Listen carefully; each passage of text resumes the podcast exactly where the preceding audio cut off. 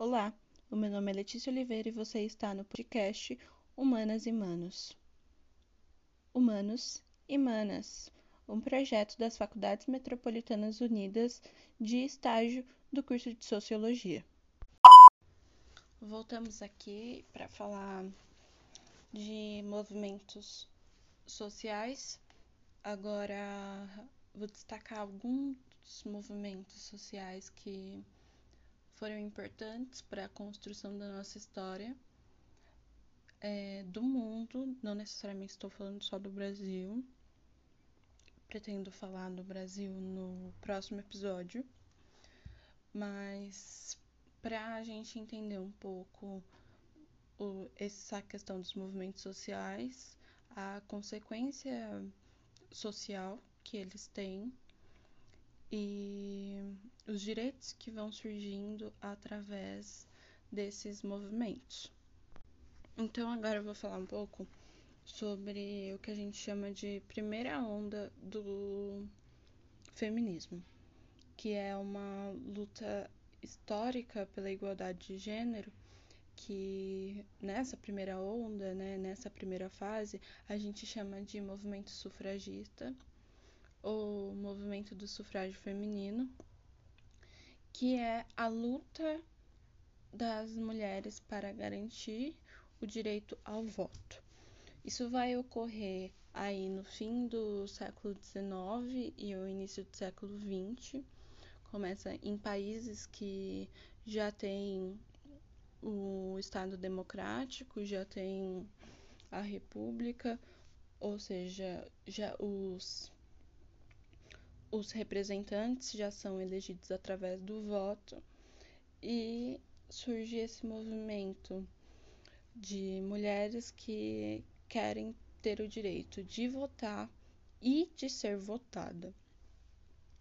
Nesse sentido, é, vale destacar que existe e que pode existir em diversos países essa disparidade do período em que se conquista de fato o direito ao voto e o período em que se conquista o direito de se eleger.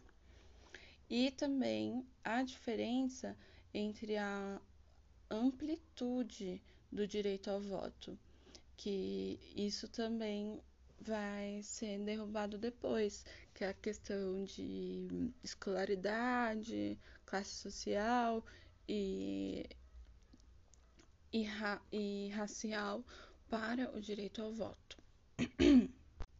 então a gente tem aí a consolidação dos estados modernos na Europa, que passou por diversas mudanças políticas, culturais e sociais que foram consequências da Revolução Francesa ou da Revolução Industrial, surge o movimento de ativistas femininas que vai protagonizar a primeira onda do feminismo em busca de igualdade entre mulheres e homens no campo de educação, posse, direito a divórcio e o direito ao voto, que foi a maior bandeira do, dessa primeira onda do feminismo naquele período. Então existe uma desigualdade de classe muito grande nessa nesse nessa primeira onda do feminismo. Então nós temos aí as mulheres de classe média alta, que a luta delas é de é contra a opressão masculina entre os dos homens com elas e o direito ao voto. As mulheres de classe média, o, elas querem igualdade de treinamento profissional, de estudo e igualdade no mercado de trabalho, mas as mulheres pobres, elas trabalhavam em fábricas, em jornadas precárias, em trabalhos subalternos, com salários baixos tinham a dupla jornada que a gente conhece, né, que é a realização do serviço doméstico, cuidar do, dos filhos, cuidar do homem. Então elas tinham outra outra visão, outro, outra realidade em relação a esses direitos. Mas esse movimento sufragista ele vai unir é, diferentes grupos de mulheres, assim, de diferentes classes sociais. Uma vez que, nesse sentido, é a luta de reconhecimento da cidadania das mulheres. Lembrando que a gente está falando do direito ao voto das mulheres, mas que esse movimento ele não necessariamente incluía mulheres negras.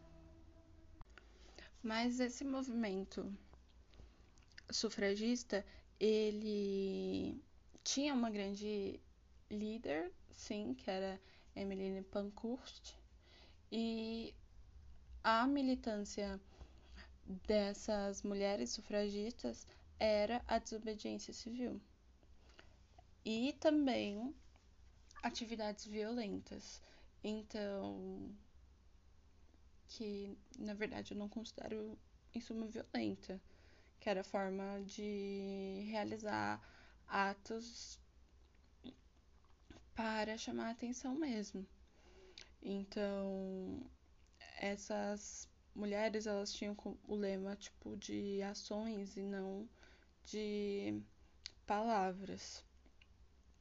E elas estavam de, dispostas a serem presas ou até mortas pela causa.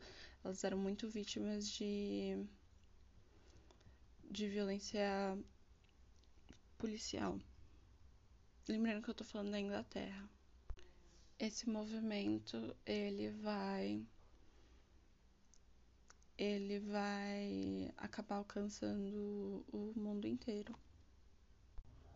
Mas o direito ao voto ele só vai ser alcançado de fato na Inglaterra dez anos depois de do movimento sufragista, assim, surgir. Então é muita luta. O último país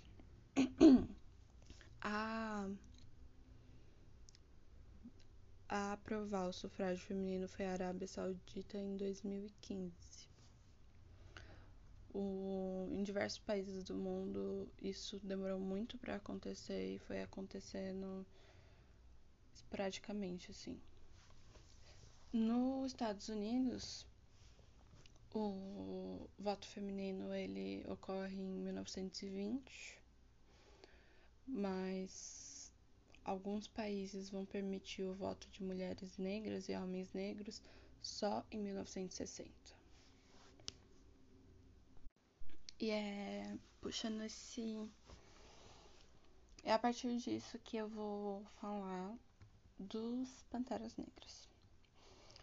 Os Panteras Negras eles vão surgir um pouco depois do movimento dos direitos civis na que surgiu na década de 50 com a Rosa Parks negando ceder o seu lugar no ônibus para um branco. E aí começam a surgir diversos protestos de pessoas negras nos Estados Unidos. É o contexto de segregação racial muito grande nos Estados Unidos. E aí a gente tem o Malcolm X, o Martin Luther King, que foram nomes muito muito importantes para isso ocorrer. E é nesse cenário que surge os Panteras Negras. Ele é fundado com o princípio de que de que as pessoas negras elas tinham que ter formas de combater a violência policial, porque essa violência ela era muito intensa cada vez mais nos protestos. E, por exemplo, os protestos de, que o Martin Luther King ele levantava, eles tinham um cunho totalmente pacífico. E mesmo assim, a violência policial ela era extrema. Então, os Panteras Negras ele, ele vai surgir aí com o objetivo de combater a violência policial e, e criar uma organização que acompanha as operações policiais para impedir a violência contra a população afro-americana.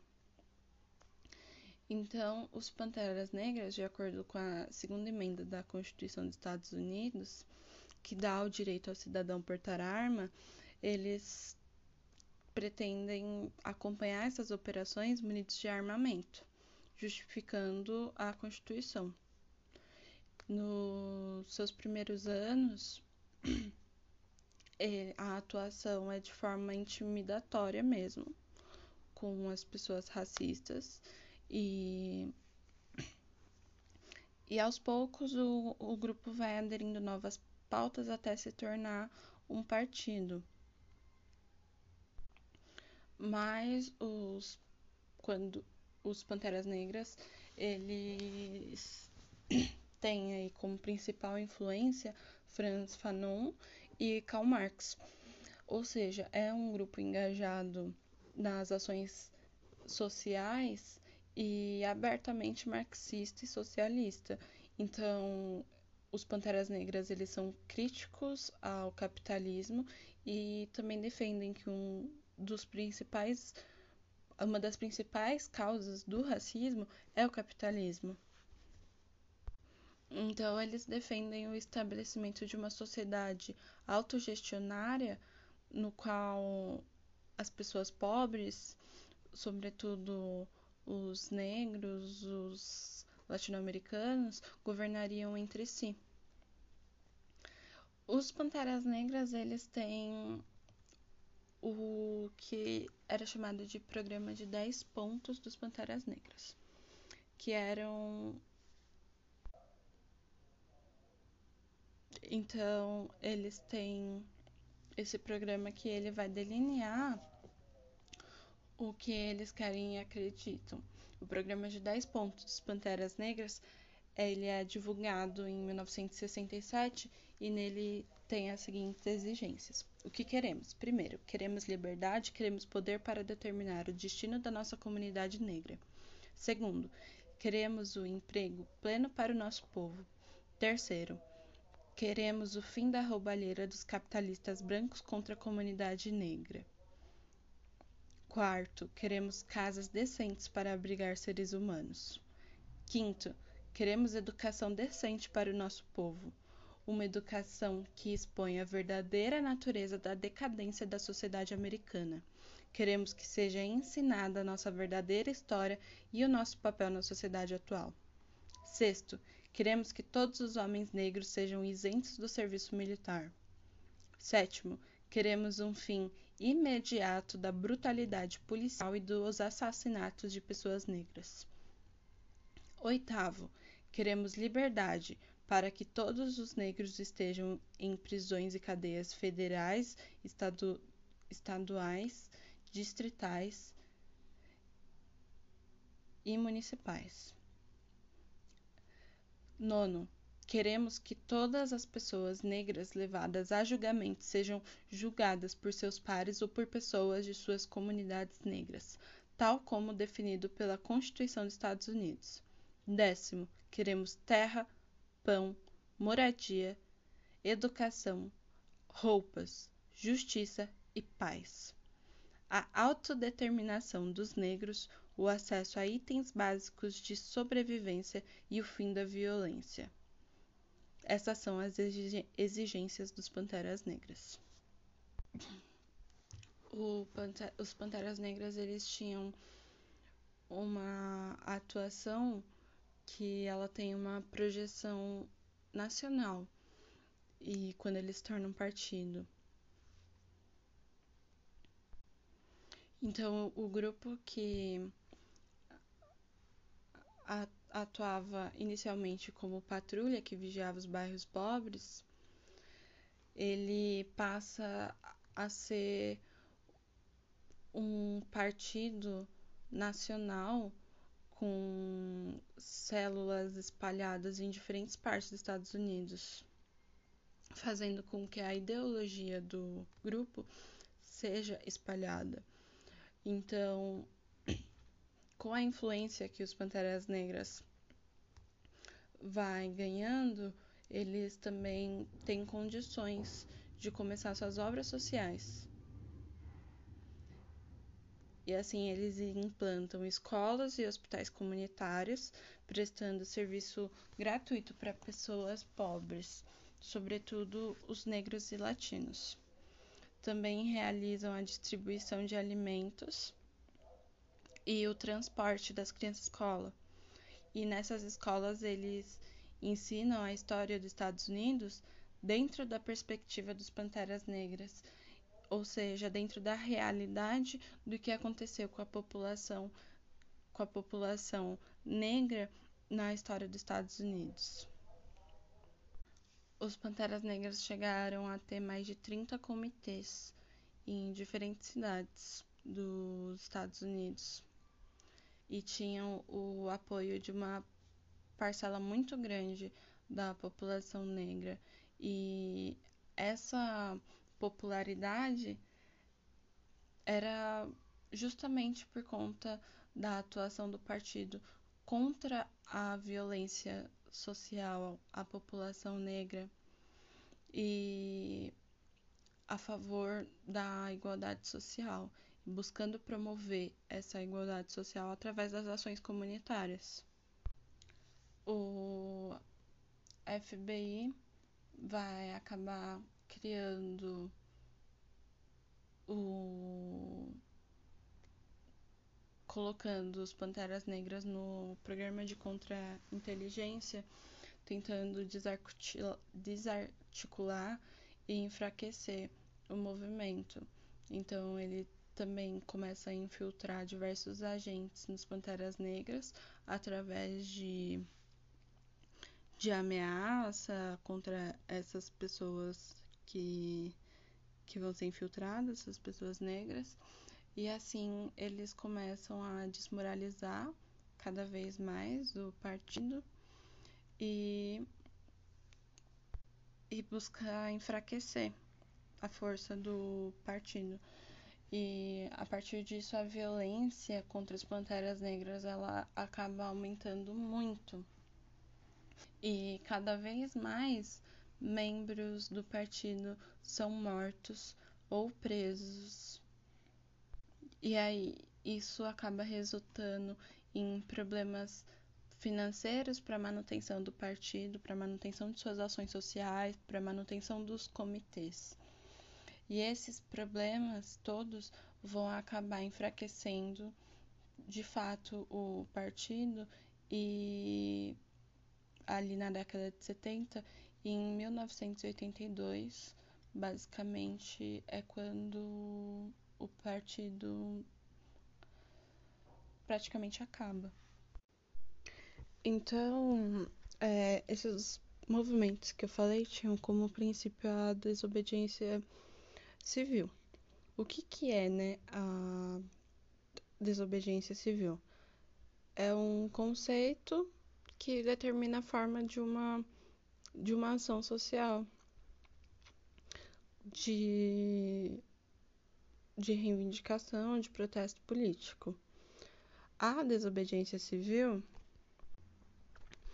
é basicamente o desobedecer de fato a uma lei que seja compreendida por aquele movimento como injusta.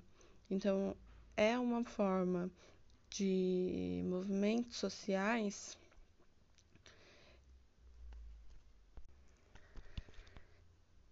de movidos dentro desses processos políticos e buscar a sua participação dentro da política e do exercício da sua cidadania. E nesse sentido, a desobediência civil, dentro desse conceito, ela é enquadrada através de um sentimento de busca por igualdade ou justiça, e não apenas um tipo de, de ação individual, mas ação coletiva que busca uma transformação social. A desobediência civil dentro do conceito também não é necessariamente desordem ou violência, pelo contrário, a ideia é que ela seja aplicada de maneira não violenta.